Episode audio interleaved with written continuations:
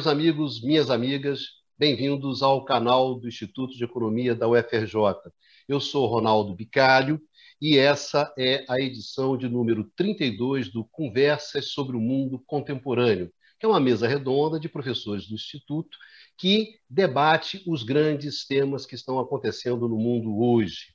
O nosso tema de hoje, dessa nossa edição, é uma série de acontecimentos que estão acontecendo, acontecendo na Inglaterra e sintetizam um pouco esse momento europeu. Então, nós temos desde a, a saída da União Europeia, né? acho que finalmente agora parece que a Inglaterra vai sair da União Europeia, passando pelas questões ligadas à pandemia, ligadas à economia, a planos econômicos de recuperação, é, até a questão política, principalmente a questão associada ao velho Partido Trabalhista, que parece que dá uma girada, deixa o Corbyn para trás e se aproxima daquilo que seria o nosso velho, o velho New Labour, não é isso? Então, esse cozidão inglês é que a gente vai discutir hoje aqui com vocês. Então, estamos com a nossa mesa tradicional, os professores Luiz Carlos Prado, Eduardo Costa Pinto, Numa Mazati e Eduardo Baixa. Senhores, vamos para o jogo, começando. Grande Luiz Carlos Prado, começando com você. E agora, parece que a Inglaterra finalmente vai desembarcar da União Europeia? Vicário, vamos nós. Olha, para começar, é, vamos é, a votação, a famosa votação que levou, é, que decidiu é, por uma pequena maioria ida da Inglaterra se deu em 23 de junho de 2016. É, a, isso levou à renúncia, à saída do David Cameron, à, eleição depois da Theresa May e a todo um processo de discussão das condições de saída do Reino Unido da União Monetária. É, um processo que só se concluiu agora, no final do ano de 2020, com a saída definitiva do Reino Unido é, do, do bloco. Quer dizer, a famosa negociação em torno é, da, a, do, da seção é, 50 é, do Tratado da União Europeia, que, que estabelecia as condições é, de saída. Mas é, eu acho importante, para trazer o debate, é, quais são as razões é, principais que levaram a esta decisão do, na Inglaterra, principalmente na Inglaterra, porque a Escócia decidiu ou votou por ficar, e é, o, na Inglaterra, só a única região que é, também votou por ficar foi é, a, o, a, grande região da área metropolitana de Londres. Bem, então, o, esse processo de saída não pode ser, é, não, há, não tem uma causa de curto prazo, é um processo longo. É, é bom chamar a atenção que a Inglaterra era a mais eurocética é, dos países da União Europeia, ela demora a entrar, só entre 74 na verdade, é 73, na verdade, quando, quando ela entra definitivamente. E é, antes, ela tentou entrar duas vezes, foi bloqueada pela França, tem toda uma história pela é, entrada é, da, do Reino Unido na época na Comunidade Econômica Europeia. Sempre foi uma relação difícil, com momentos de maior aproximação e momentos de, de, de enfrentamento. Mais recentemente, essa, as diferenças ficaram também importantes porque é, a, o, a grande o processo do avanço da economia é, britânica tem centrado cada vez mais nesse grande hub financeiro que é a, a City de Londres. Né? A velha Grã-Bretanha da primeira revolução industrial, né, o, o, a oficina do mundo, ela já não existia mais. É, na verdade, houve um processo muito grande de industrialização na Inglaterra, e também outras atividades tradicionais, como a atividade dos mineiros, histórico no movimento sindical inglês, também perderam dentro desse sentido. No entanto, é, desde a Thatcher, a, relação da, do, do, Reino Unido com, como ela dizia, os burocratas de Bruxelas, é, vai ser, em alguns momentos, mais difícil. Quando depois o Labour entra, o Labour do terceiro da terceira via, essa relação fica mais próxima com a União Europeia. De qualquer maneira, tanto no caso da Thatcher, passando pelo Labour, é, a, desde, da, da, desde que o neoliberalismo começa a dominar a política é, britânica, há um enfraquecimento das tradicionais relações sociais dentro do Reino Unido. É, mais recentemente, o que vai mover muito esses países, ou é, a, a massa da população inglesa contra é, a, a, União Europeia, é a percepção de que é, a, a, sua, a migração em massa que a Inglaterra tinha, em especial da Europa Central e Oriental, é, a, seria causa do crescimento do desemprego, da piora nas relações de trabalho dentro da Inglaterra. E, finalmente, a insegurança econômica, o crescimento do o desemprego, é, as dificuldades de moradia. É, um dos efeitos do, do, de Londres como grande hub financeiro é, é, um local onde os ricos do mundo inteiro compram imóveis. É, Londres ficou uma cidade que é muito cara para se morar. Eu morei quatro anos em Londres.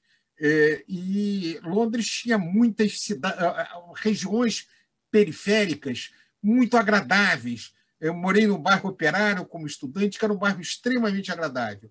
Hoje em dia, é, as pessoas de poder aquisitivo médio são praticamente jogadas ou numa distância muito grande do centro da cidade ou é, num processo de perda da capacidade de viver é, a, a, vida londrina, que é muito atraente, mas é muito, mas é para rico.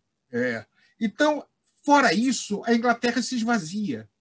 Né? Os mineiros do norte é, da Inglaterra perdem o seu trabalho tradicional. As, as, as indústrias, né, inclusive algumas fábricas icônicas, né, que desaparecem é, do, do país. É, então, nessas circunstâncias, é, a direita vai usar essa, é, essa visão de, é, de desesperança que se é, apresenta também com a redução da participação política é, dos jovens dentro dos partidos, é, vai, ao final, levar para a perda da, da legitimidade ou pela percepção que nada tem a receber da Europa. É, é curioso que o discurso da direita, nesse momento, é um discurso anti-globalização é, o, o, discurso é: eu quero meu país de volta, uh, take back control, vamos voltar a ter controle. É, passa a ser um discurso dizendo que os males é, dos trabalhadores é, britânicos que eles estavam vivendo lá não tem a ver com a mudança da política social feita na Inglaterra, com o avanço do liberalismo, mas o verdadeiro culpado é essa burocracia sediada é, em Bruxelas insensível aos problemas do mundo real e aos problemas e às opções britânicas. Eu acho que para começar, é, é, eu vou colocar isso. O tema é muito vasto e muito complexo. Então, o grande desafio é nós fazermos isso numa apresentação relativamente curta quanto essa. Valeu, Pradinho. Bastanzinho, gostaria que você falasse um pouco sobre a, o frente, a, a, a, frente econômica, né? O front econômico, né? os debates, os programas de recuperação e tudo isso misturado com o meio da pandemia, no meio da saída da, da União Europeia, enfim, um pouco de economia no nosso cozido. Vai lá, Bastanzinho. Está sem voz, Baixa. Boa noite, Bicalho. Boa noite, pessoal. É, bom, eu vou pegar um gancho aqui com a, com a fala do Luiz Carlos, né? que é, no começo desse ano, né? quer dizer, quando é, o Reino Unido saiu para valer né, da, da União Europeia, né? ainda que a decisão foi tomada em 16, mas agora, na virada do ano, é que, na prática, isso, é, isso passou a valer, foi assinado um acordo de livre comércio com, com o Reino Unido, com a União Europeia, ali no apagar das luzes né, de 2020. É, o primeiro-ministro britânico, Boris Johnson, falou exatamente né, em, em recuperação da liberdade, né, da nossa liberdade, nossa autonomia, e falou então uma oportunidade né, e habilidade de fazer diferente e melhor. E nesse sentido, né, a pandemia acaba sendo uma oportunidade né, para isso, né, é, do ponto de vista da, de ser uma oportunidade de mostrar, olha, o Reino Unido está tendo uma resposta superior à União Europeia do ponto de vista econômico, e também do ponto de vista de vacinação. Dizer, não estou afirmando que está tendo, mas seria, seria então para o Reino Unido uma oportunidade de, é, de mostrar né, que está fazendo melhor do que os vizinhos da, da Europa. Né? É, então, para avaliar um pouco isso, para fazer algumas primeiras observações acerca desse tópico, né, gente teria que dividir, na verdade, em duas fases, né? em dois blocos, que no fundo são duas fases. Né? Uma é do começo da pandemia, há pouco mais de um ano atrás, tá? Uh, até o momento. Né? E a outra, quer dizer, a sinalização é, desse momento para frente. É, se nós virmos, uh, uh, se nós analisarmos a, essa, esse desempenho né, e, as, e as medidas tomadas, as diretrizes seguidas pelo Reino Unido e pela União Europeia é, nesse período de 2020 a começo de 2021, quer dizer, nos dois casos houve um esforço de dar uma resposta vigorosa à, à crise, ao desafio que se impunha, né? seja do ponto de vista fiscal, seja do ponto de vista monetário. Tá? Esquemas, por exemplo, de, é, do Estado né, pagando uma parte dos salários de, de, de trabalhadores, né, é, sem que esses trabalhadores perdessem o vínculo é, empregatício com a empresa, quer dizer, havia uma redução de, de jornada de trabalho, tá? E o, o Estado complementava o pagamento e esses trabalhadores não perdiam o vínculo empregatício, por exemplo, essa foi uma medida que foi adotada é, de maneira similar no Reino Unido e na, na União Europeia, tá? Então, quer dizer, houve é, uma resposta robusta. Tá?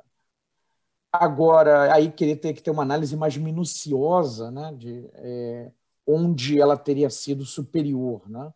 Agora, do ponto de vista é, das perspectivas para frente, né, futuras, é, aí, é, em princípio, eu percebo algumas diferenças é, relevantes. Tá? É, do ponto de vista da União Europeia, há um programa chamado Next Generation EU, tá? que prevê é um fundo da ordem de 750 bilhões de euros tá? É, de ajuda aos países afetados pela Covid ou seja, serão distribuídos é, em função da, enfim, maiores recursos para aqueles que foram mais atingidos, tá? É, então você tem aqui um, um plano de, de recuperação é, é significativo, tá? Inclusive com sinalização para investimento verde, para reconversão produtiva, tá? Então há, há sinalizações nessa nessa direção, preocupações nessa direção. É, e agora, no, saiu na semana passada o orçamento é, britânico tá, para esse, esse ano, enfim, previsões para os anos vindouros também. Tá? E, bom, é, os auxílios são esticados tá, é, durante 2021, mas a avaliação, né, avaliação mais crítica, por exemplo, por exemplo, que fez o The Observer, que é o o, a versão de fim de semana do, do Guardian, né? é, foi muito crítica, tá? É, dizendo que, olha, é, tinha que ser, tinha que ser mais, esses, esses auxílios tinham que durar por mais tempo. Tá? Eles serão retirados, por exemplo, no momento que você vai estar com um pico de, de desemprego. Tá? Então, quer dizer, é, apesar da, da manutenção dos auxílios até o final do verão europeu, do, do verão no hemisfério norte, é, há uma avaliação de que tinha que ser mais. Tá? É, alguns analistas se admiraram, por exemplo, com é, o fato de, a partir de 2023, é, haver um aumento, está previsto um aumento do imposto corporativo no Reino Unido, se não me engano, de 19% para 25%. O Financial Times, por exemplo, reclamou muito, é, reclamou disso. É, mas, na realidade, para o próximo biênio, para esse ano e o próximo, a previsão é de é, renúncia fiscal, né, de redução de, de impostos. Tá? É, e a visão do governo é que isso vai estimular investimentos. É, o que, do meu ponto de vista, é uma visão totalmente equivocada. Né? E os esquemas também de aumento de emprego, que também partem de uma visão teórica, ortodoxa, são muito ligados a, a uma visão de que o problema do desemprego é um problema é, microeconômico, ali de é, problemas no mercado de trabalho, das pessoas não estarem encontrando o emprego mais apropriado. Então, as políticas são nesse sentido, tá? É, já foram começaram a ser implantadas no ano passado, tem sido um fracasso, tá? Até o Gordon Brown sinalizou isso recentemente, tá? Então, quer dizer, as políticas de estímulo a emprego é, se dão pelo lado da oferta e não políticas de demanda, quer dizer, focadas na criação de postos de trabalho, efetivamente. Tá? É, então, é, essa chance, eventualmente, é, de, de o Reino Unido brilhar, né, ou se destacar comparativamente à União Europeia, tá, é, me parecem é, remotas. Tá? ainda que também não haja garantia de sucesso no, é, na União Europeia, porque a queda do PIB foi significativa, muito maior, por exemplo, do que a que aconteceu em 2020, muito maior do que a que aconteceu nos Estados Unidos. A gente está falando de um bloco é, que está estagnado, né? quer dizer, que tem é, que vem patinando já há, há algum tempo. Né? Várias economias, não todas, né? mas várias economias é, da União Europeia. Tá? Então, essas seriam as minhas observações iniciais. Acho que eu vou passar por uma, talvez ele tenha algumas considerações.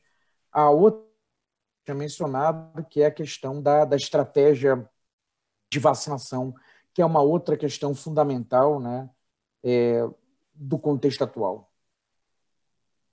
Obrigado, Bastam, pelas suas palavras iniciais. Numa, coloca aí a sua colherzinha nesse cozido. Bom, uh, obrigado, Vicário. É, que a gente vai depois falar sobre muitos uh, assuntos. Uh, meus camaradas já tocaram várias, questões importantes. É, eu acho que, assim, no caso, da, no caso do Brexit, a gente uh, tem uma mistura de elementos, obviamente, de natureza política, que serão aprofundados. O Luiz Carlos já colocou algumas dessas temáticas principais. Né? Uh, a gente tem também a questão, obviamente, uh, das dimensões econômicas que tem essa, essa evolução né, da posição inglesa né, em relação a uh, União Europeia e também, obviamente, a gente pode falar de elementos ligados à, à pandemia, à situação da, da, da, pandemia. Mas eu acho que, se a gente for olhar do ponto de vista uh, econômico, uh, essa, essas questões, assim, as questões que são ligadas ao Brexit, na verdade, não foram nem um pouco uh, resolvidas pelo acordo que foi uh, finalmente assinado e que finalmente leva à saída oficial da Inglaterra da União Europeia. Uh, isso é bom. A gente pode depois conversar um pouco mais sobre isso, mas tem partes importantes que não fazem parte do, do, uh, do acordo. Né? Uh, as questões, por exemplo, ligadas às transações financeiras não foram incluídas no acordo. As questões ligadas à propriedade intelectual não foram incluídas no, no acordo. E sabendo que há estrutura econômica inglesa hoje em dia privilegia essas atividades de serviço, isso não é uma novidade, né? como colocou Luiz Carlos já na segunda metade do século XIX, a Inglaterra foi perdendo seu protagonismo em termos, uh, em termos uh, industrial para ver se desenvolver uma atividade de serviços que sejam serviços financeiros na sítio, de uh, frete, transporte, uh, serviços, uh, obviamente, na área uh, dos seguros. Então, na verdade, é um, há um movimento estrutural na Inglaterra de caminhar na direção desses serviços. E, se a gente for olhar, a, a Inglaterra tem uma corrente comercial com a, os países da União Europeia, onde a participação nesses serviços é muito importante. Se a gente for olhar, no ano passado, a gente tem uns dados que acabaram de sair, né? foi na semana passada, né? que os dados oficiais de comércio uh, saíram, uh, na, no caso da, do Reino Unido, e a gente vê que mais de 120 bilhões de uh, libras de exportações de serviços foram realizadas na, pela, pelo Reino Unido na direção dos países da uh, União Europeia no ano passado. Então, a gente vê, e como a gente sabe, essa área de serviço é uma área extremamente volátil, muito fácil você, uh, relativamente fácil, você substituir esse tipo de atividade. Então, isso pode, por exemplo, sofrer consequências grandes uh, por conta das evoluções recentes. Bom, se a gente for olhar o contexto da, da crise sanitária, atual. Uh, tem efetivamente uh, elementos que vão ser desenvolvidos pelo Eduardo Baixa, imagino mais na segunda parte do, do programa, mas que são ligados justamente a essa comparação né, entre o que acontece na, Inglaterra em termos de uh, eficiência uh, pós-Brexit e uh, o que acontece no uh, continente europeu.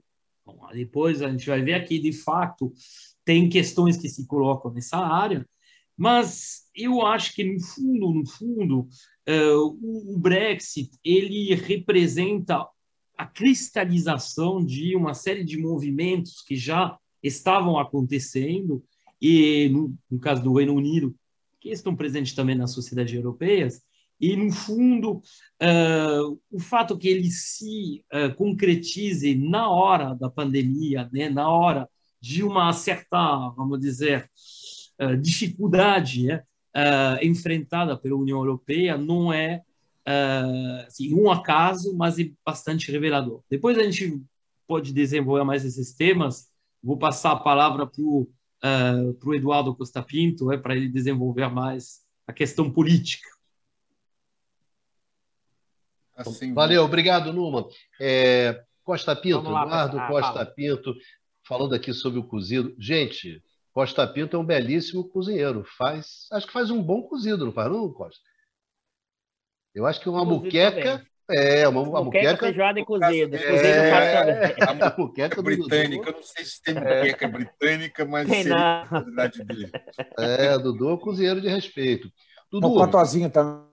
É, queria colocar a seguinte mas... questão a, seguinte questão, Dudu, que é a seguinte: é, com todas essas coisas acontecendo, a gente nota, no caso específico do Partido Trabalhista, uma mudança de posição, né? abandonando aquelas posições que você tinha na época do Corbyn, que seriam posições, se você quiser, mais à esquerda, né? o Corbyn seria o, o Bernie Sanders inglês, ou vice-versa, enfim, é, simplificando bastante, mas é um recuo no sentido do Partido Trabalhista para o centro. Né? em, quer dizer, indo em busca de uma coisa mais próxima daquilo do, do, do, tempo do Tony Blair, coisas desse tipo, enfim. Eu gostaria que você falasse um pouco sobre isso, Dudu, porque esse é um movimento que a gente observa em outros partidos sociais, democratas, europeus, enfim. Tá. É, e eu vou trazer esse gancho, tentando responder essa questão que você levantou, Bicalho, a partir, inclusive, da estrutura produtiva, como a partir da fala, inclusive, do Numa. Estrutura produtiva que se, vai se refletindo quer seja nos interesses dos capitalistas da Grã-Bretanha, quer seja na questão do trabalho. Só para o dado que eu tenho aqui, a partir do, das, das estatísticas oficiais, tá? isso, para a gente ter uma ideia, a, a, participação da indústria de transformação em 98, ok, pessoal? Era de aproximadamente 14% do, do valor adicionado. Né? Isso vai mudar completamente, fortemente, em 2018. É uma trajetória de mudança, só para vocês terem ideia, a 14,9% em 98 e em 2018 está em 10%. Né? Então você tem uma redução em quase todos os setores da manufatura. Então isso significa uma redução do emprego industrial, isso significa uma mudança no perfil do mercado de trabalho. E, e o Numa e o, e o Baixa, até o Prado já tinha alertado sobre isso, que aumenta de 78, sai de 71,8% para quase 80%, ou seja, 79,7%. E chama atenção aqui, né, que eu queria destacar, o setor de comunicação e informação o seu peso do valor adicionado ou seja, as empresas de tecnologia, as empresas de aplicativos, que sai de 3,6 em 98 e vai para quase 7% em 2018. E por quê? É, acho importante trazer esses dados. Depois eu vou trazer até uns dados de lucratividade que eu localizei aqui também, as taxas de lucro. É, cresce do setor de do setor de petróleo e gás da plataforma continental. Eu acho que isso, Bicalho, isso é, levou essa mudança da estrutura produtiva e que estava conectada. Então, o Partido Trabalhista Inglês teve estruturado a partir dessa base operária. Né? A sua construção ao longo desse período está associada às manufaturas, à questão dos mineiros também, Prado, a participação do valor adicionado na questão. Então, é, é a forma como você vai reconfigurando o capitalismo inglês isso vai reduzindo a participação da manufatura, isso vai reduzindo a, o emprego industrial clássico, e acho que o, o Partido Trabalhista Inglês, em vez de repensar, incorporar o mundo do trabalho, né, é, que vai se formando dessa reconfiguração do capitalismo inglês, pós-abertura, privatizações, pós-redução do papel das manufaturas, ele, em vez de ele reconfigurar esse processo, ele vai por um tipo de linha, um tipo de lógica de funcionamento de um neoliberalismo progressista. Ele reforça e volta às origens lá dos anos 90, né, do Tony Blair, né, do, da, da suposta terceira via, e que está muito mais associado a questões né, identitárias do progressismo do que a questões econômicas, ou seja, a questão do emprego, da renda. Né? E, e, e nessa virada, o Corbyn percebendo, e uma parte do Partido Trabalhista, percebendo essa necessidade de retornar às suas origens, que está associada à questão da defesa do emprego, da renda, da questão salarial, uma parte do partido e vai caminhando para a lógica de centro, e aí, como Baixa já alertou, eliminando a discussão econômica, de intervenção do Estado, de atuação. E observe que aí acho que a gente pode pensar na discussão que a gente vai trazer para frente, é, é como, na verdade, o atual primeiro-ministro, associado à direita, vai muito mais utilizando instrumentos de política fiscal e monetária, né, de maior intervencionismo, enquanto a esquerda, que com poderia significar uma reconfiguração importante na forma de atuação e no plano de governo de ressuscitar o Partido Trabalhista Inglês, mas ele volta àquela origem do, da terceira via no entorno londrino, tá? que é cada vez mais do setor de serviços, que é cada vez mais precarizado em termos de trabalho, e que é cada vez mais concentrado e é cosmopolita no sentido do, das áreas de tecnologia, mas uma cidade rica, uma cidade que se torna menos polarizada e parte dessa, desses segmentos populacionais muito conectado com as dimensões identitárias. Então, eu acho que o Partido Trabalhista perdeu a oportunidade nesse momento histórico de voltar às suas origens clássicas dos anos, dos anos 20 e 30, na formação da defesa do trabalhador, do salário e da renda, e continuou e deu looping, rodou, rodou, rodou e voltou para toda a discussão dos anos 90 que não resolve as questões estruturais inglesas e menos ainda ganha capilaridade para ter voto para retornar ao poder ou se retornar voltando a um padrão neoliberal progressista dos anos 90 e que novamente tende a gerar tensões porque não resolve os problemas estruturais. Meu, Obrigado, Dudu. Sim, eu ia exatamente colocar já, depois dessa apresentação inicial né, de vocês, de vocês quatro, podia abrir para o debate exatamente. Ia propor que você começasse. É porque eu, eu queria pegar, uh, uh, Dudu, justamente você levanta um ponto que é fundamental. As críticas à, à União Europeia, que são feitas, que são percebidas uh, por uma boa parte desses trabalhadores ingleses, fazem sentido é, se você analisa uma das reclamações, que é o déficit democrático da União Europeia, o fato de que você tem uma burocracia lá em Bruxelas que é pouco sensível para os problemas da realidade. Isso efetivamente ocorre. Né? Nós vimos, é, por exemplo, é, as, as implicações que, que, que ocorreram é, com a decisão da União Europeia depois de 2012 de é, permitir que a Comissão Europeia, inclusive, fizesse sanções a governos que tivessem déficits econômicos excessivos ou que não cumprissem determinados objetivos colocados. Né? A Grécia acabou sendo muito penalizada disso, você teve vários problemas do gênero. Outro tipo de percepção de que os políticos e a política é, na Inglaterra vem perdendo apoio. Na verdade, a percepção de todos os partidos é, é ruim pela população.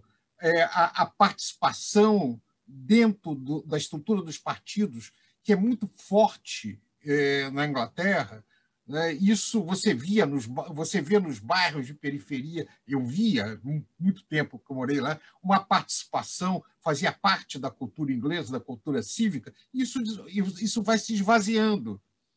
É, agora, é, a, quando esse, essas pessoas olhavam é, para o, o Partido Conservador, não vi uma resposta para isso. Quando procurava alternativa do Labour, o New Labour também não vê uma resposta para isso, né, como apontou bem o, o, o Costa Pinto. Então, é, no meio dessa história, segmentos de ultradireita aproveitam é, essa, essa sensação e fazem um discurso, curiosamente, né, antiglobalista, é, contra o imigrante, a percepção do, do, imigrante, porque o imigrante que vai para a Inglaterra, que, que dá mais problema para eles, é aquele da Europa Central-Oriental, que é branco, mas não fala inglês, ou fala mal inglês, mas que tem os mesmos direitos dos britânicos, que é é um imigrante legal, não é um imigrante clandestino, que vai disputar esses empregos de serviços um pouco melhores, vai disputar os empregos rurais. Então, você tem um prato perfeito para um discurso de direita, dizendo eu sou contra esses imigrantes, nós somos contra essa burocracia. Agora, e esse é o ponto que eu queria chamar a atenção, Dudu. Apesar desse discurso, eles são hiperglobalistas. É, é, globalista. é um pouco da contradição que nós temos aqui no Brasil. Quando você vê é, a, o governo, por um lado, vários integrantes falar contra a globalização, mas abre geral.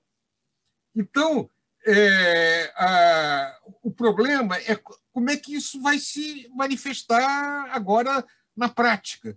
E, e o Basta chamou a atenção disso. Por um lado, eles parecem, ter, anunciam que vão fazer um gasto importante para a retomada da economia. Por outro lado, a força da, das visões conservadoras né, são muito grandes dentro, é, e ortodoxas, do ponto de vista econômico, da coalizão do, do Boris Johnson. Como é que isso vai ficar? Então, me parece que o caso britânico, como vários outros casos da direita, da, da extrema-direita no mundo, né, dos Estados Unidos, aqui e em outros lugares, é, é, é, muito contraditória, porque ela faz um discurso contra a, a nacionalista, contra a, a, globalização, que dá a entender a esses segmentos que perderam, de trabalhadores razoavelmente qualificados, que, de alguma maneira, ali tem uma chance de melhorar. Né? O problema é a falta de nacionalismo, o problema é tomar o país de volta, né? os Estados Unidos em primeiro lugar, quero o meu país de volta, no caso da Inglaterra, mas tudo isso é falso, tudo isso é vazio, porque eles não estão dispostos a fazer as alterações econômicas que daria, é, que daria espaço para poder fazer isso. E aí a instabilidade continua.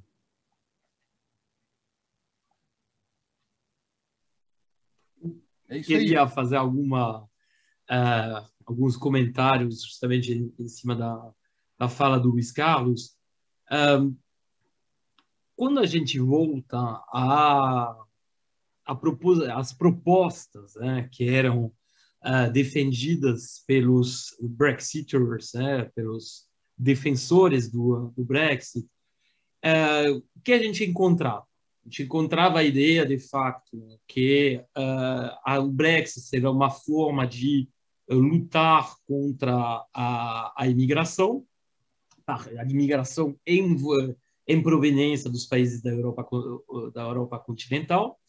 A gente vê uh, que outro argumento era que o Brexit, com o dinheiro poupado, entre aspas, com o fim da contribuição ao orçamento da União Europeia uh, e poderia ser, poderiam ser financiados grandes investimentos, particularmente no sistema de saúde, é, o NHS, eh, que, além disso, você teria assim, uma competitividade dos Estados do, do Reino Unido que seria restaurada de uma certa forma, que poderia ser aproveitado, por exemplo, do ponto de vista comercial, assinatura de acordos bilaterais uh, com uh, o resto do mundo, é, tirando, obviamente, a, a União Europeia, e que, em última instância, não haveria nenhuma perda uh, em relação à própria aos próprios países europeus, que, porque, no final das contas, o acordo assinado preservaria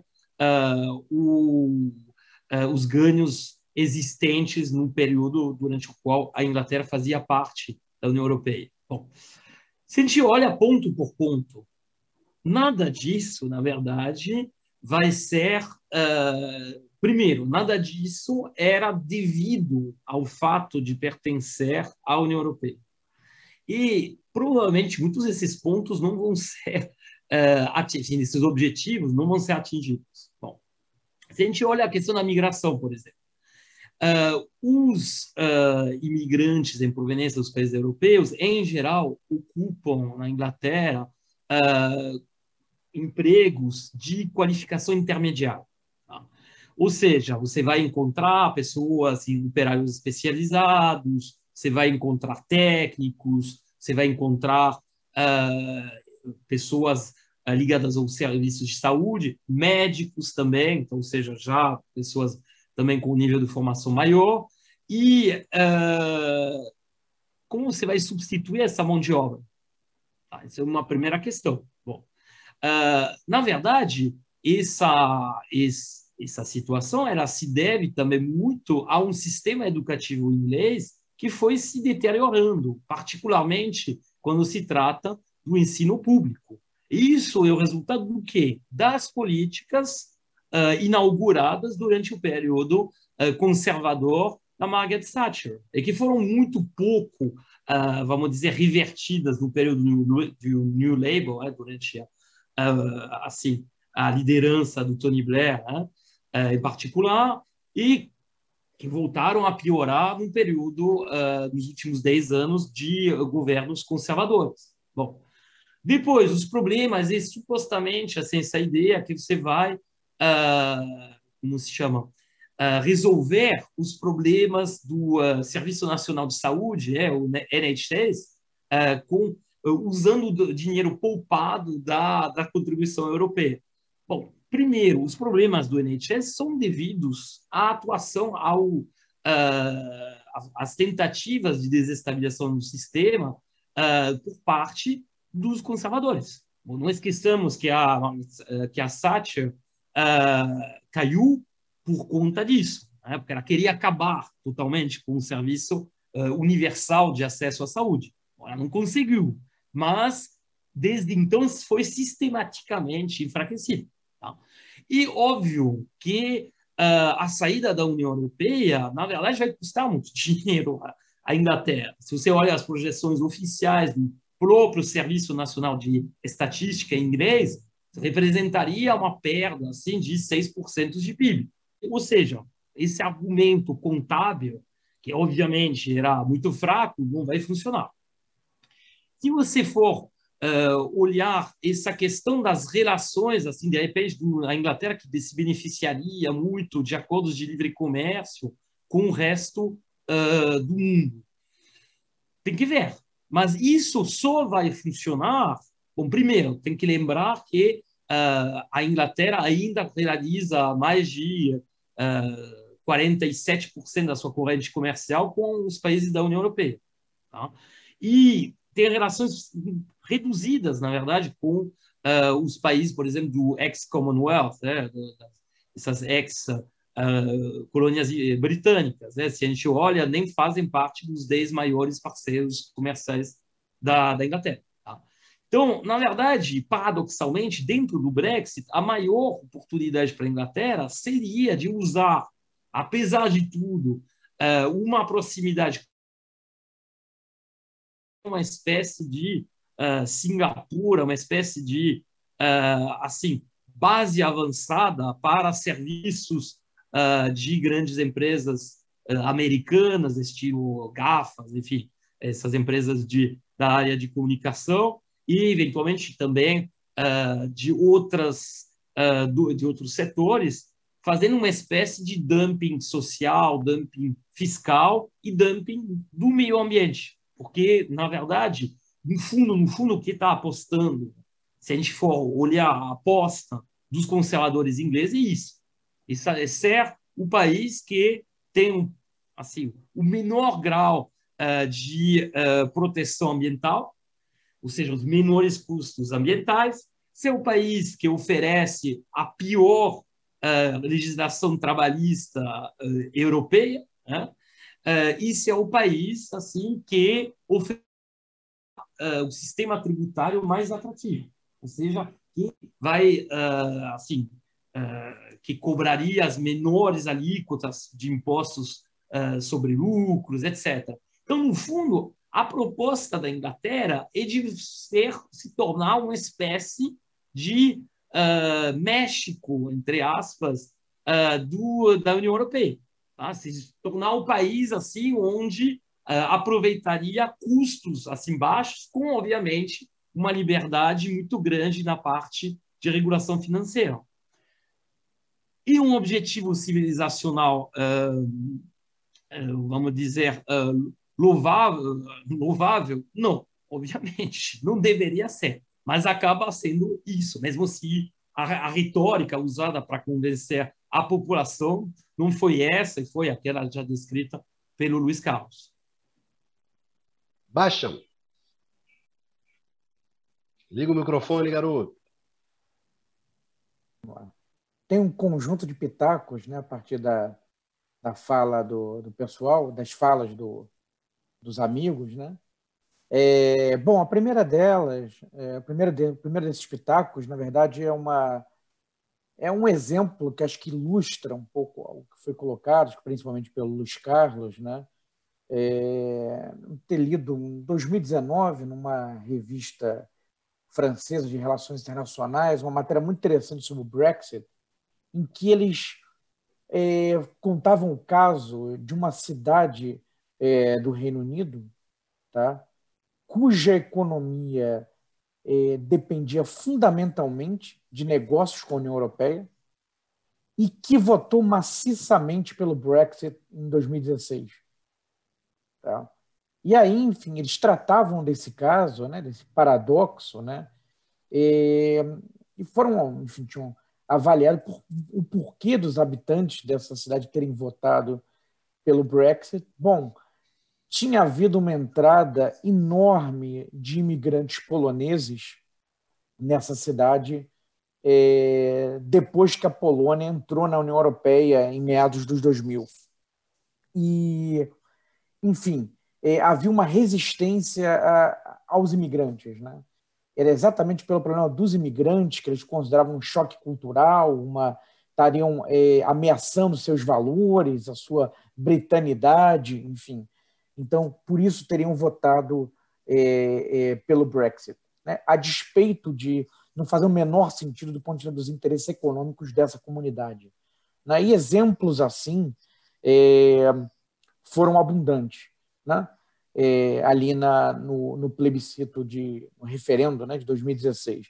Uma outra coisa que tem que lembrar sobre 2016 é que era exatamente o momento em que houve aquela grande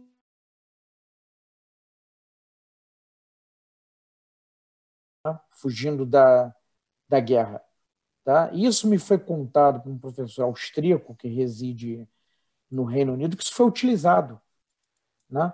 Ele chegou a ver um, um outdoor com uma caravana de imigrantes sírios e era algo do gênero: eles estão chegando, vote Brexit. Tá? É... O que não fazia também o menor sentido, porque, na verdade, o Reino Unido está muito longe. Né? Teria que atravessar toda a Europa ainda atravessar o canal para chegar ao Reino Unido. Né? É, enfim, mas também mexendo com essa questão dos imigrantes e com xenofobia. Enfim. É, sobre a dimensão econômica, né, se por um lado há uma resistência da parte dessas comunidades, enfim, do, no interior da Inglaterra, da Inglaterra profunda, aos imigrantes, por outro lado, a elite cosmopolita gostava disso no sentido de que era mão de obra para trabalhar, né? eventualmente a custa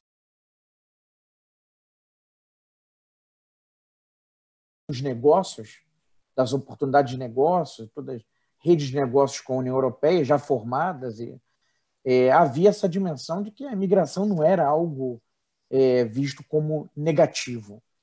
Né? Ponto do Numa da, da questão da, da qualificação da mão de obra, só uma informação, um dado, né, que é, as mensalidades das universidades é, públicas inglesas dispararam nos últimos 20 anos. Né? Dispararam, né? quer dizer, é, educação se tornou muito cara, né? diferentemente do que era, por exemplo, até o, os anos, educação de terceiro grau, do que era até os anos 70. Né? É, já foi mudando com a Thatcher e a coisa descambou nesse sentido na, é, agora no século XXI. Né? É, enfim, as pessoas para que não vêm de uma situação abastada é, tem que se endividar e vão pagar essa dívida por muitos anos, né? É, dívida para conseguir fazer um curso superior.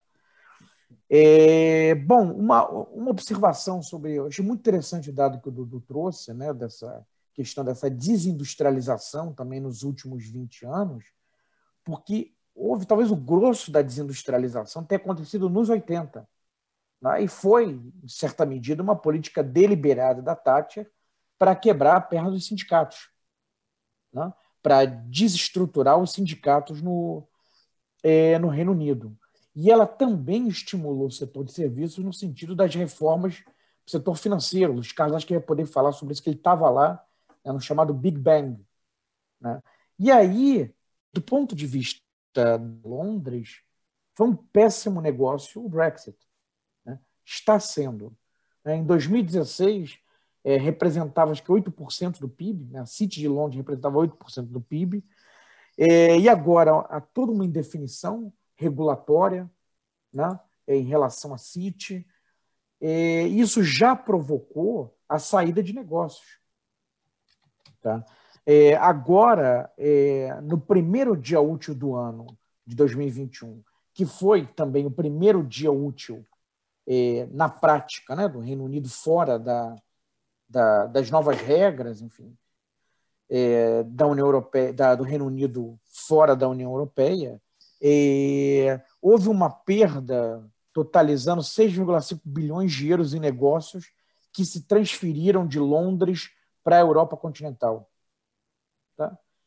É, e tem uma matéria do Financial Times, do começo de fevereiro, indicando que Amsterdã superou Londres como principal hub é, para negociação, enfim, de, de ativos, é, principal hub europeu tá, para negociação de ativos. É, Amsterdã superou Londres. Tá? Então, isso já está provocando prejuízo. Tá? E, e, e é, enfim, os londrinos, enfim, os, os, britânicos acreditam que pela, pelo tamanho da, da City de Londres, pela liquidez que tem, quer dizer, é, eles não terão perdas maiores, mas essas perdas já estão ocorrendo e essa é uma questão que ainda não foi resolvida. Eu, eu, queria, complementar, eu queria complementar, só um minutinho, não, eu já passo para você, que eu vou pegar umas dimensões que eu acho interessantes dessa discussão, e eu vou compartilhar com vocês aqui. É... Deixa, eu, deixa eu apontar aqui para vocês, vamos lá. O que, que é isso aqui? São as taxas, a partir dos dados oficiais, são as taxas de retorno do segmento empresarial, ou seja, o lucro corporativo, o retorno corporativo, se você quiser na linguagem o ROI, ou seja, o, o retorno sobre os investimentos. O que me chamou muita atenção dessa discussão é, primeiro, é, aqui são todas as empresas não financeiras, tá? Se a gente olha a taxa total das, das corporações inglesas, está sempre a taxa de retorno em torno de 10%, cresce um pouquinho. Mas a gente abre, e aqui eu queria chamar atenção para esse dado, se a gente abre isso, primeiro, por empresas é, do ramo de petróleo e gás, está aqui, ó, essa aqui em laranja. Observe que acompanha o preço do petróleo, né? Preço alto, começa a cair o preço do petróleo, despeca a lucratividade, volta a subir de novo. Tá? O, o cinzinha são as empresas descontando esse ramo do setor petróleo e gás. Tá? Não, não altera tanto. Mas o que me chamou muita atenção é o, a rentabilidade da manufatura. A gente está falando de um processo de desindustrialização, ou seja, reduzindo o valor adicionado né, da indústria de transformação, reduzindo força de trabalho e com taxa de rentabilidade, se você olhar, de, aqui em 2009, 10, até a crise, mas muda de patamar a partir de 13, 14 até 18. Ou seja, você está vendo aqui o processo de quê? Com, com a, o aumento da exploração da força de trabalho, redução dos salários médios, você está aumentando a taxa de retorno da indústria manufatureira, né? E está reduzindo o tamanho da indústria manufatureira inglesa. Eu acho que aqui o Numa chamou atenção, e também o Baixa, você vai concentrando no serviço. Olha a taxa de lucratividade do setor de serviço, como começa também a crescer, né? tem um patamar relativamente alto, inclusive acima da manufatura, né? e como isso vai crescendo nesse período, ou seja, setores intensivos em tecnologia, serviços na, vinculados a plataformas tecnológicas, né? E, como, e por que eu estou chamando a atenção disso? Desse, desse segmento aqui não financeiro. O Baixa já alertou dos ganhos do segmento financeiro, que já o processo de industrialização inglês, né, ele vem com redução do emprego industrial com aumento de taxa de retorno para o setor capitalista. Ou seja, aumenta o conflito entre capital e trabalho no sentido da forma como a luta de classe assume nesse contexto. Só fica o que dá muito dinheiro, né? Só fico e o resto e, fora. E o resto vai para fora, ou como o Numa é. falou, vai para o setor de serviços de alta tecnologia que não gera tanto emprego, como o Baixa também alertou, para a questão financeira. Então, observa que, na verdade, e aí eu queria voltar para a discussão do Partido Trabalhista Inglês, ele perde a base, mas ao mesmo tempo ele não consegue reconstruir a partir dessas mudanças estruturais. Ele vai para onde? Ele vai para um segmento que está muito mais vinculado ao serviço cosmopolita, mas que quem são os ganhadores desse processo em termos de emprego e renda é muito pequeno, é um núcleo muito pequeno. E aí eu acho que o Prado e o, e o Baixa, o Numa também já alertaram, isso causa uma tensão e um conflito entre o urbano e o rural. Essa é uma, uma característica inglesa, mas é uma característica europeia, e isso amplia a e tensão. Norte-americana. E norte-americana. Porque é. isso, na verdade, está associado à questão, no fundo, Hoje não é fração, não, baixa. No fundo, a luta de classes, ou seja, é como os capitalistas, as corporações norte-americanas, é, é, é, do Reino Unido, se apropriam de uma, na linguagem que eu gosto, da mais-valia muito maior, mas se não gostar do excedente, se não gostar do lucro, em proporção né, da renda salarial e da massa salarial. E aí isso, é, o partido, me parece, inglês, em vez de voltar para a origem dessa discussão, continua ainda preso na discussão dos anos 90. Aí teria que ter um estudo mais minucioso, estudo um pouco a questão inglesa, mas como, por exemplo, os financiamentos de campanha, as questões não estariam vinculadas a esses setores de serviços, entendeu? É uma coisa a, a ver o quanto a influência desse segmento de serviços teria nas suas conexões com o Partido Trabalhista e ele vai perdendo a capacidade de representar os interesses do trabalho. Acho que é isso que eu queria. A fração não deu hoje, não, Baixa. Teria que avançar mais de tudo. depois, deu a luta de classe, Baixa. Depois, não, foi mais, a, foi mais além, né? É, hoje hoje é, dobrou a aposta, né? É, eu, vou, eu queria fazer depois uns comentários sobre isso, a questão do Partido Trabalhista, mas como eu recém falei, eu vou deixar para rodar um pouco mais. Não, mas é, vai baixo, não tem isso não. Vai logo e fala e depois roda. Eu sei que o Noma aí já estava esperando a gente, mas já complementa, já vai no, no, no engate. Não, pois é. Vai é, baixo. É, chamar atenção né, que o, o é, a chamada é, o novo trabalhismo, né, terceira via, a Thatcher costumava falar que a maior vitória da sua carreira era, era o novo trabalhismo, né, porque ela fez o seu oponente se aproximar o que ela era. Aí, na verdade, lá se vão, desde que esse grupo do Novo Trabalhista tomou o controle do, do Partido Trabalhista, lá no começo dos anos 90, é, lá se iam, sei lá, 20, 25 anos que esse era o, o grupo majoritário. Aí surge o Corbyn. Né? E isso provocou ali um frisson, né? quer dizer, e houve muita resistência interna a ele muita resistência interna a ele. E nas eleições, como é que são as coisas, né? Inclusive, eu tinha comentado o Guardian, que é considerado um jornal de centro é, atacou muito Corbyn nas eleições contra o Boris Johnson. Mas conservadores. Tá? Dando a entender, eles preferiam que o Boris Johnson ganhasse né? isso desmoralizasse o Corbyn, né? desvaziasse o Corbyn no Partido Trabalhista, o que de fato aconteceu, tá? do que o Partido Trabalhista ganhar com o Corbyn. Né? Fenômeno similar, a gente, já falei sobre isso em outros programas, né? aconteceu agora em relação ao Bernie Sanders é, com o New York Times, como já tinha acontecido nas eleições anteriores, né? que a Hillary ganhou a, a indicação. E aí, quer dizer, essa nova liderança que ascendeu, na época da, é, da disputa né, pela mudança na liderança, é, quando Corbyn disse que não ficaria, né, depois da grande derrota que ele teve em 2019, é, o que eu tinha lido é que o Keir Starmer, é, que é o, o novo é, líder do Partido Trabalhista, seria uma coisa intermediária entre o Corbyn e o Blair. Né? Não seria exatamente a é, um novo trabalhismo. Mas, de todo modo, é, manifestações mais recentes, tá? É, o, o, documento, né, o plano de governo ali da, é, do Partido Trabalhista nessa última eleição com o, o Corbyn era, digamos, o mais heterodoxo, né, mais expansionista que você tinha talvez desde os anos 70. Tá? essa turma nova do Partido Trabalhista que assumiu a liderança já rompeu com isso. Né? A, a representante lá, que é a que eles chamam de Shadow, né? Finance Minister, ou Chancellor, né?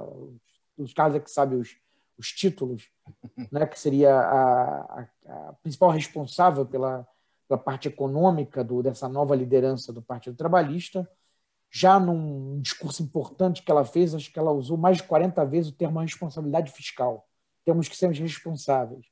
Ainda que seja uma coisa mais flexível do que, o, que os conservadores vinham apresentando é, nesses últimos dez anos, que eles, desde que eles recuperaram o poder com Cameron em 2010, tá? de todo modo, romperam completamente com o que era o programa do, do Corbyn. Tá? E as coisas mais recentes que eu li agora é, de movimentações do Partido Trabalhista são que eles estão encantados com a vitória do Biden tá? e acham que o Biden é o paradigma a ser seguido.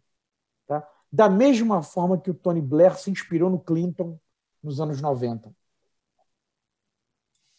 Eu só queria só acrescentar um ponto que é dentro desse cenário que a Cambridge Analytica vai usar é, o Brexit como seu, seu grande teste. Né? Tem uma entrevista muito interessante dada por um desses figuras que é, a, do, do, desses jovens inovadores que vai ser um, um, um, jovem, é, um canadense vegano e gay, que vai ser é, a, a, a, principal cérebro do Cambridge Analytica. O nome do cara é Christoph Willey. Ele faz é, algumas entrevistas para o Guardian, para o El País, é, já para março de 1918, onde ele conta como é que a coisa era montada, como é que essa nova forma de é, ir diretamente, ir na bolha, ir em cima, é, levantando é, as, os, os medos de cada grupo, os temores de cada segmento, para poder trazer a agenda deles. Essa foi uma agenda trazida pela extrema-direita americana, que foi bem sucedida na Inglaterra, foi bem sucedida nos Estados Unidos, e tudo indica que foi, de alguma forma, usada no Brasil também é, na eleição brasileira. Então, mas o primeiro teste foi o Brexit. Então, é chamar a atenção que, antes de passar para o número, que 2016 é que foi o ano bombástico, né? Que é no Isso. primeiro semestre do Brexit, exatamente, e no segundo semestre a vitória do Trump. Isso. E as duas foram inesperadas, consideradas inesperadas pela grande maioria dos analistas, né? É, tem e... alguma coisa nova aí em é, na... é, e aparentemente alguma coisa nova está rodando, né? Coisa não, não se pode ter certeza, mas aparentemente teve alguma influência em outros lugares, trazido por alguns personagens, e não é e, então com impacto em várias eleições em torno do mundo. Meus amigos, tempo, acho que já cumprimos aqui o nosso nosso tempo tradicional, já temos uma hora de programa. Então, eu ia pedir para vocês encaminharem então as suas considerações finais. Tá okay? Vamos dar uma chance para o Numa, dá uma chance. Não, vou Numa, começar para o Numa fazer as considerações finais dele. ele, lá, ele é o mais educado de Aí depois a gente vai ser acusado de xenofobia, né? Por não deixar o Numa falar, né? Deixa para lá, Numa. Acho que seria uma forma justamente de exemplificar o que aconteceu com o Brexit.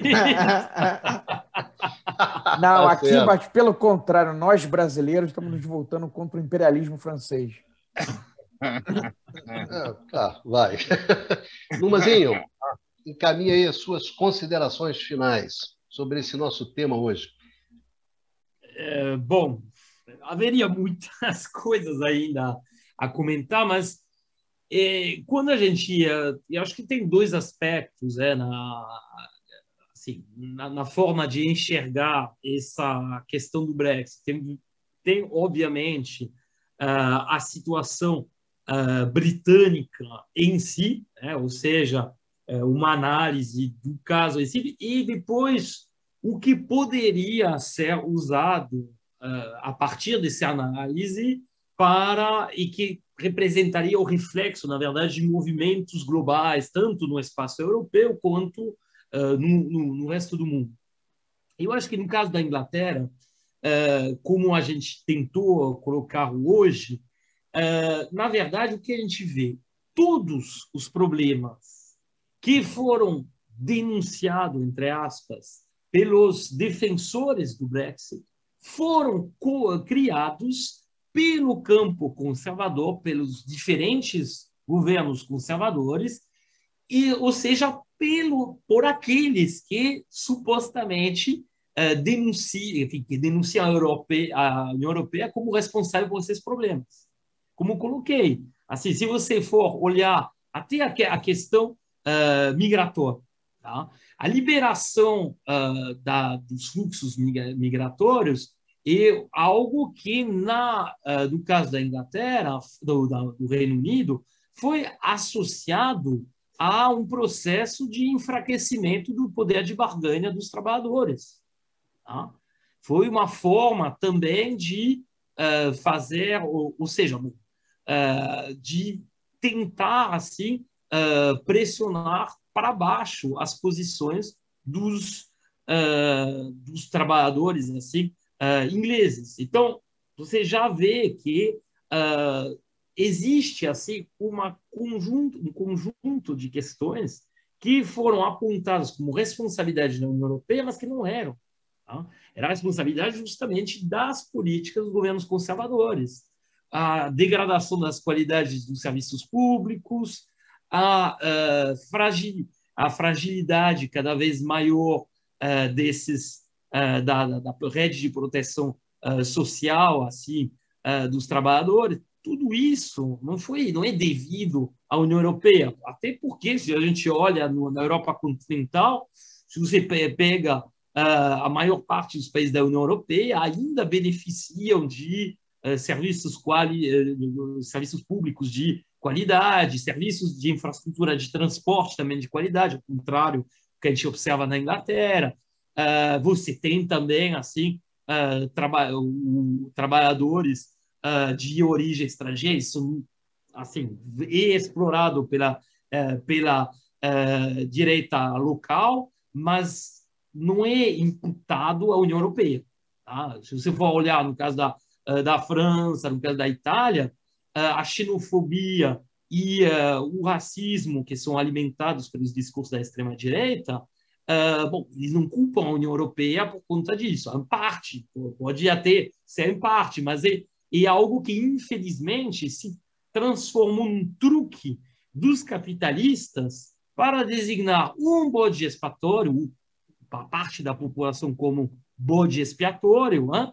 por evoluções que foram realizadas por esses próprios governos, esses próprios partidos de direita. Bom, depois a gente pode falar é, sobre é, assim essa experiência é, como vamos dizer na dimensão política, tá? Na dimensão política, um pouco mais aprofundando um pouco nessa dimensão política, pode dizer que no fundo, no fundo, o, o Brexit ele eh, representa essa fuga do materialismo que caracteriza as últimas décadas.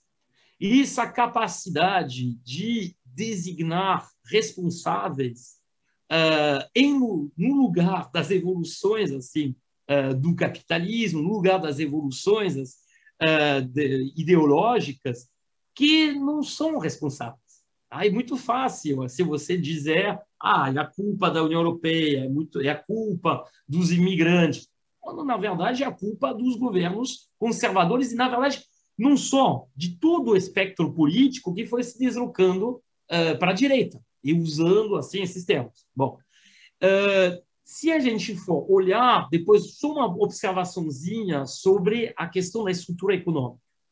Uh, o, o, Eduardo Costa Pinto já falou bastante sobre essas questões, foram complementados pelos camaradas também, mas eu acho que é importante dizer que quando a gente analisa o movimento uh, de desindustrialização na Inglaterra, tem que levar em conta também que muitos desses serviços que foram se consolidando, uh, por exemplo, na área de, de telecomunicação, na área de engenharia, Uh, na área de concebimento de projeto muitos desses serviços, eles antigamente faziam parte das empresas industriais. Houve uma externalização desses serviços e, portanto, é, desse ponto de vista, a Inglaterra, a gente foi muito crítico em relação à Inglaterra, mas a Inglaterra realmente é, tem assim desenvolvido uma capacidade a enfrentar essas evoluções assim da uh, estrutura econômica dos países, dos velhos países industrializados, que ela é muito forte nesses serviços de alto uh, valor adicionado. Um, uma área, por exemplo, que não foi muito comentado hoje, é a área audiovisual. A Inglaterra constitui o segundo polo audiovisual mundial uh, depois dos Estados Unidos em termos de faturamento. Se você olha a quantidade de produções de cinema, de seriados, etc., que são realizados num espaço uh, britânico é absolutamente considerável. Então, desse ponto de vista, isso eu enxergo como um dos trunfos assim uh, das últimas décadas do ponto de vista estrutural. Tá? Tem uma agora tem uma colado nisso. na colado também na estrutura universitária que ainda é Exatamente, é muito forte, né? É. Exatamente. É, nas listas das 20 melhores universidades do mundo, você sempre tem algumas britânicas, Sim, apesar do declínio. Claro, ser, claro, elas são controversas. Elas mais... são controversas, mas você ainda tem é, universidades de altíssimo nível, né? É, internacional. Sim, sim, mas o que é mais importante é a capacidade de pesquisa que é gerada a partir disso. Então, como colocou Eduardo, do ponto de vista puramente acadêmico, tem muitas grandes, muitas grandes universidades na Inglaterra, Oxford, Cambridge, Imperial College, a lista é longa, e todas conseguiram criar tecnopolos em volta que se beneficiam diretamente. Nesse sentido, a Inglaterra, junto com a, Alemanha, mas a Alemanha já um pouco menos, é o único país no mundo que conseguiu replicar o modelo americano uh, de spillover do setor uh, técnico, uh, do setor científico, técnico-científico para o setor industrial. Esse setor de serviço, serviços de, de alto valor adicionado. Então, esse, esse é um ponto que é importante. A Inglaterra tem essa capacidade de desafiar, de, assim, de enfrentar os desafios. Só que, e aí eu vou concluir assim, a Inglaterra virou o que hoje? Virou uma sociedade completamente uh, vamos dizer, separada em dois. Você tem duas Inglaterras.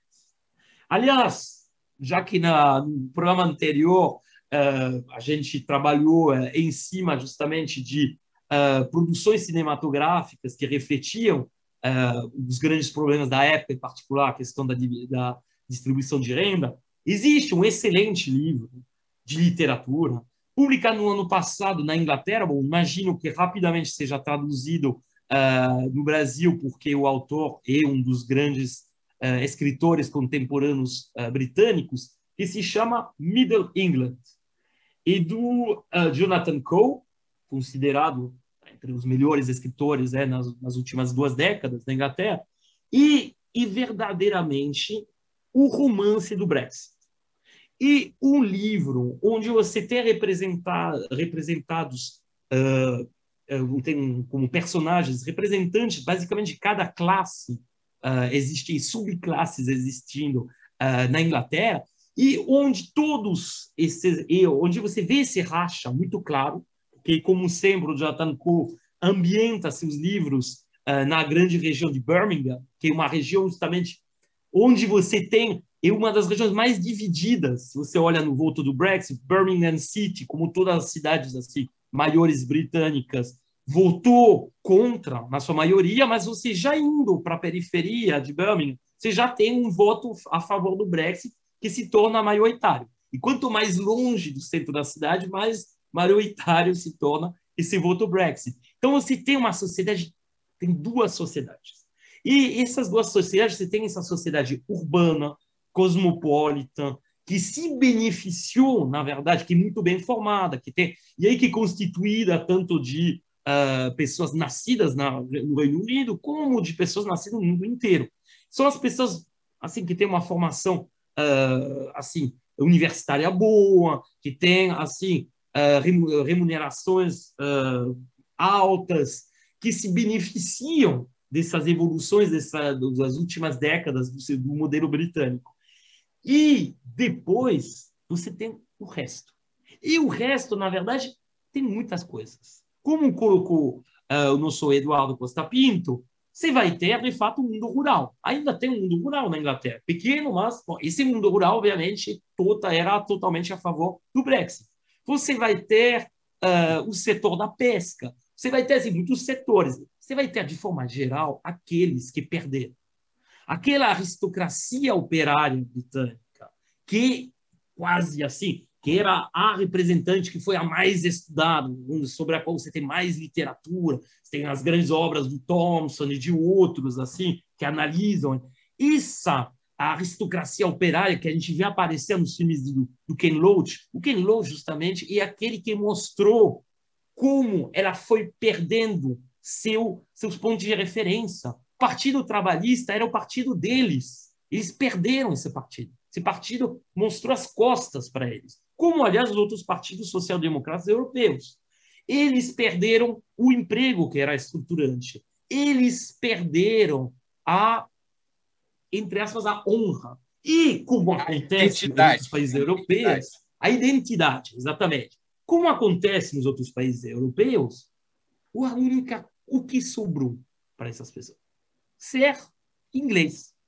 Porque isso é outra questão que, aí vou fechar com isso, e uma, o Brexit é uma história inglesa. E a Inglaterra contra e essa, essa metade, que na verdade é a maioria da Inglaterra. Se você olha em termos de voto na Inglaterra em si, é quase 60% da população inglesa, 62% né, da população da Inglaterra em si.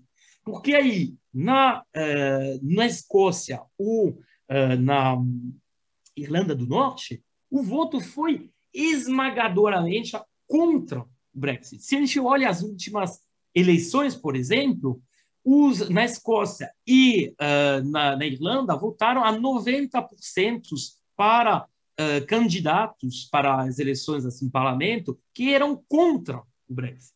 Inclusive, isso reavivou o espectro do separatismo nessas regiões. Então, na verdade, o que a gente vê com isso? E uma, essa parte da Inglaterra que perdeu tudo e que conservou o quê? a, sua, a sua nacionalidade. Eu sou inglês. E a única coisa que sobrou. E o mesmo que a gente vê na França, por exemplo, com uh, os partidos de extrema-direita. Você tira tudo dessas pessoas e são aqueles que tiraram tudo que, ainda por cima, têm a ousadia, para não dizer o cinismo, de, de instrumentalizar esse pouco que sobrou para tirar ainda mais, porque o que está acontecendo desde que começou essa história de Brexit, com a reeleição dos partido, do, partido, do Partido Conservador, os trabalhadores perderam ainda mais. Teve ainda mais recuo na área trabalhista, na área previdenciária. Então, e, na verdade, a direita, o conservadorismo, indo até o final da sua lógica e usando a própria situação que ele criou para piorar mais ainda a situação dos trabalhadores e criar esse conflito entre trabalhadores, é, que a velha estratégia de dividir para reinar. Ah, eu vou instrumentalizar um grupo contra o outro. Ah, os trabalhadores uh, precarizados contra os que beneficiam de são mais formados os uh, ingleses contra os trabalhadores de origem estrangeira. E isso que está acontecendo. Bom, eu já falei muito, então, passar a palavra para os camaradas. Costa Pinto, suas considerações vou, finais. Vou ser breve, vou ser breve. E vou aproveitar a fala Não do, prometo aquilo que você não pode consigo, cumprir, hein? por favor. Eu e acho por... que essa fala, essa fala do Numa ajuda muito para esse fechamento da gente, pelo menos do que eu vou falar aqui agora, porque o que o Numa apresentou, eu posso dizer que é o seguinte: são os deserdados do capitalismo do Reino Unido. Aquilo que a gente discutiu lá dos deserdados na questão dos filmes, na questão do que significa a extrema-direita e tudo mais, é, é, exatamente a expressão do que o Numa falou, só que esses deserdados são a maioria da população e tem efeito em voto. E aqui eu queria trazer a dificuldade para a girada, Numa, e eu queria reforçar isso, é que ao mesmo tempo, até com aqueles dados de rentabilidade, você tem um setor financeiro com lucro. O que sobrou de industrial com lucro crescente. Você tem um serviço com lucro crescente. Como é que esses segmentos, essas frações de classe do capital, do bloco do poder, do capital, voltei o bloco do poder, baixa, do bloco do poder do capitalismo inglês, que há, independente do partido, né, trabalhista ou conservador, vai atuar configurando para manter essa estrutura. Então, observe que vai além do. do, do como fez com Corbyn. Como fez com Corbyn. Então, você sai desse debate que sai partidário, e por quê? Porque tá... a indústria que sobrou está ganhando.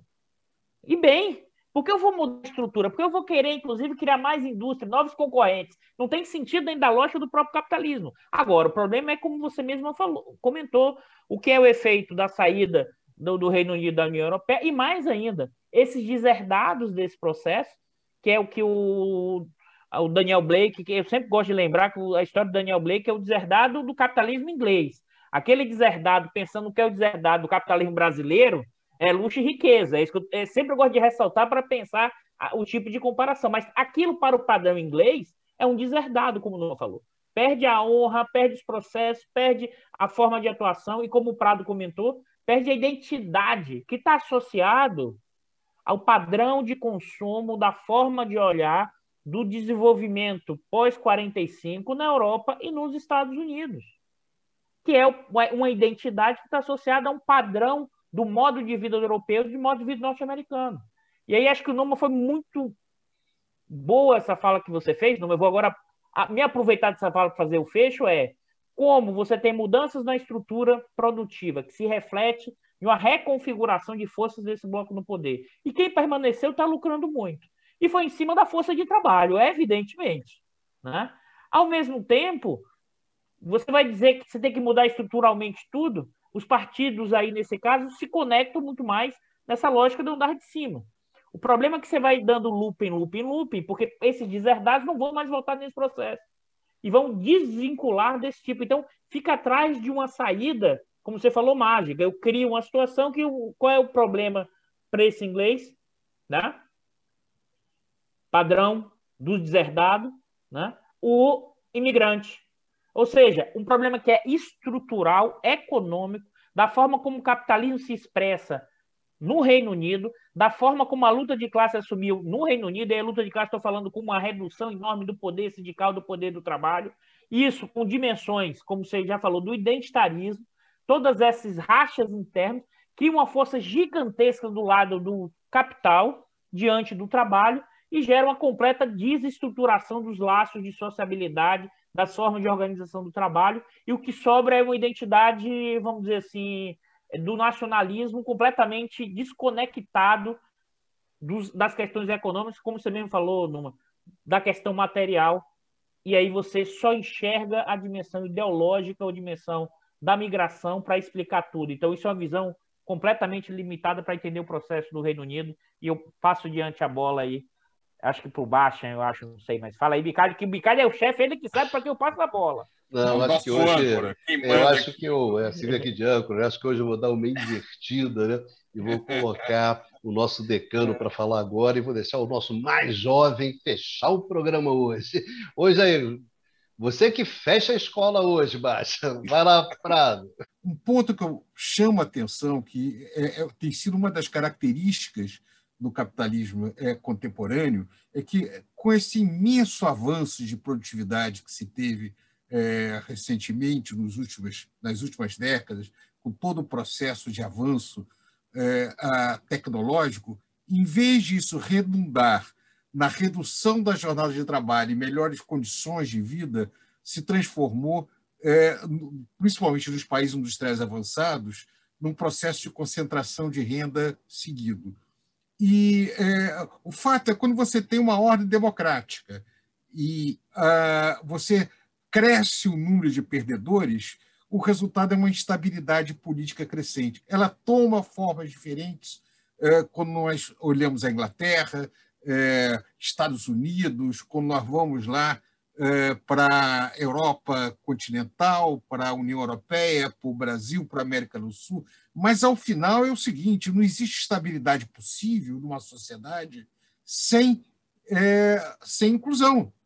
É, tem um conceito muito interessante que chama-se que é, a, é, sobre, o, sobre o discurso é, aceitável é, que você chama é, janela de discurso. É um termo que foi usado para dizer o seguinte: o que, que em termos políticos, é, é possível se falar sem que você seja considerado excessivamente radical ou, portanto, aceito no espectro político num determinado momento. O que tem ocorrido nas últimas décadas é discursos e políticas que eram cada vez mais inaceitáveis, ou seja, estava fora do, dessa, desse, é, desse espaço, dessa região é, de discurso, começa a ser aceitável. Você começa a aceitar um, uma política de exclusão, de redução de direitos, que era impensável de se falar até os anos 70. É, e, e, isso está se dando no mundo todo, é, principalmente dos anos 80 e diante. Isso vem gerando uma estabilidade crescente na economia internacional, mesmo em países ricos. Imagine em países pobres em desenvolvimento como os nossos, é, a dificuldade que nós temos que enfrentar com esse cenário, esse momento da história econômica mundial. Bastazinho, hoje você fecha o debate e tem a última palavra, que você reclama. Hoje a última palavra é sua, Bastazinho. Vai com tudo. Fecha a escola, fecha o desfile. Bom, já que no programa anterior nós falamos dos deserdados e das diferentes respostas, né, e já que, muito bem, é, vocês trouxeram o, o filme do Ken Loach, né, do grande Ken Loach, né, eu, Daniel Blake. Né, eu vou fazer, então, a ponte, né, vou, é, vou encaminhar essa, essa fala final a partir do, do eu, Daniel Blake. Né, que o título do, do filme vem de uma passagem que ele escreve, né, eu, Daniel Blake, né, mereço ser tratado, era algo do gênero, né, ser tratado dignamente. Né, eu sou um cidadão, né? Eu sou um cidadão. Então ali era um grito né, por, por cidadania. Né? Era uma reclamação por cidadania de alguém dentro daquela é, realidade que era um deserdado, aquela realidade do Reino Unido, pegando é, o histórico, né, num processo de degradação, era alguém que se sentia humilhado, né, aviltado, né, aviltado é a palavra que descreve como ele se sentia. Né? Então, na verdade, isso reflete né, é, um fenômeno que é mundial, né, ainda que adquirindo diferentes características, dependendo da, é, do país, da sociedade. Né? Existe muita insatisfação. Né? Existem muitos deserdados. E isso, por outro lado, com um problema de representação né? é, desses partidos trabalhistas, inglês, Partido Social Democrata Alemão, Partido é, é, Socialista Francês, que se desenraizaram né, e não tem nada para oferecer, ou tem muito pouco para oferecer para esses perdedores. Né? É, e aí, quer dizer, essa insatisfação vai ser canalizada de alguma forma. Né? Vai ser canalizada é, da forma, forma de Brexit, vai ser canalizada sob a forma de voto no Trump nos Estados Unidos, vai ser canalizada sob a forma de coletes amarelos na França, é, ou coisas piores, mais violentas, né, manifestações violentas, xenófobas, de agressão, perseguição a imigrantes ou é, minorias de diferentes é, tipos. Né? Então, quer dizer, é, essa insatisfação com uma ausência de representação e de uh, alternativas né, que se apresentem fortalece a, a extrema-direita. Né? Então, o que, que a gente deseja é que esses desafios né, que se colocam, essa realidade dura né, e ainda mais dura com o problema da pandemia, os problemas sociais derivados, né, que a resposta a ela, e é disso que se trata, né, e os filmes da semana passada tratavam disso, da resposta da sociedade, da comunidade, do indivíduo a essa situação, que essa resposta se traduza no sentido de um avanço civilizatório e não de um retrocesso. É isso. Obrigado, Baixa. Gostaria de agradecer imensamente aos nossos amigos, às nossas amigas que acompanham nesse, né, nos acompanham nesse esses nossos debates, nessas nossas discussões sobre o que está acontecendo no mundo né, hoje. E, bom, convidar todos para um, um, um novo encontro né, aqui no canal do Instituto de Economia da UFRJ, nesse Conversas sobre o Mundo Contemporâneo. Enfim, se cuidem e vida que segue. Vamos em frente.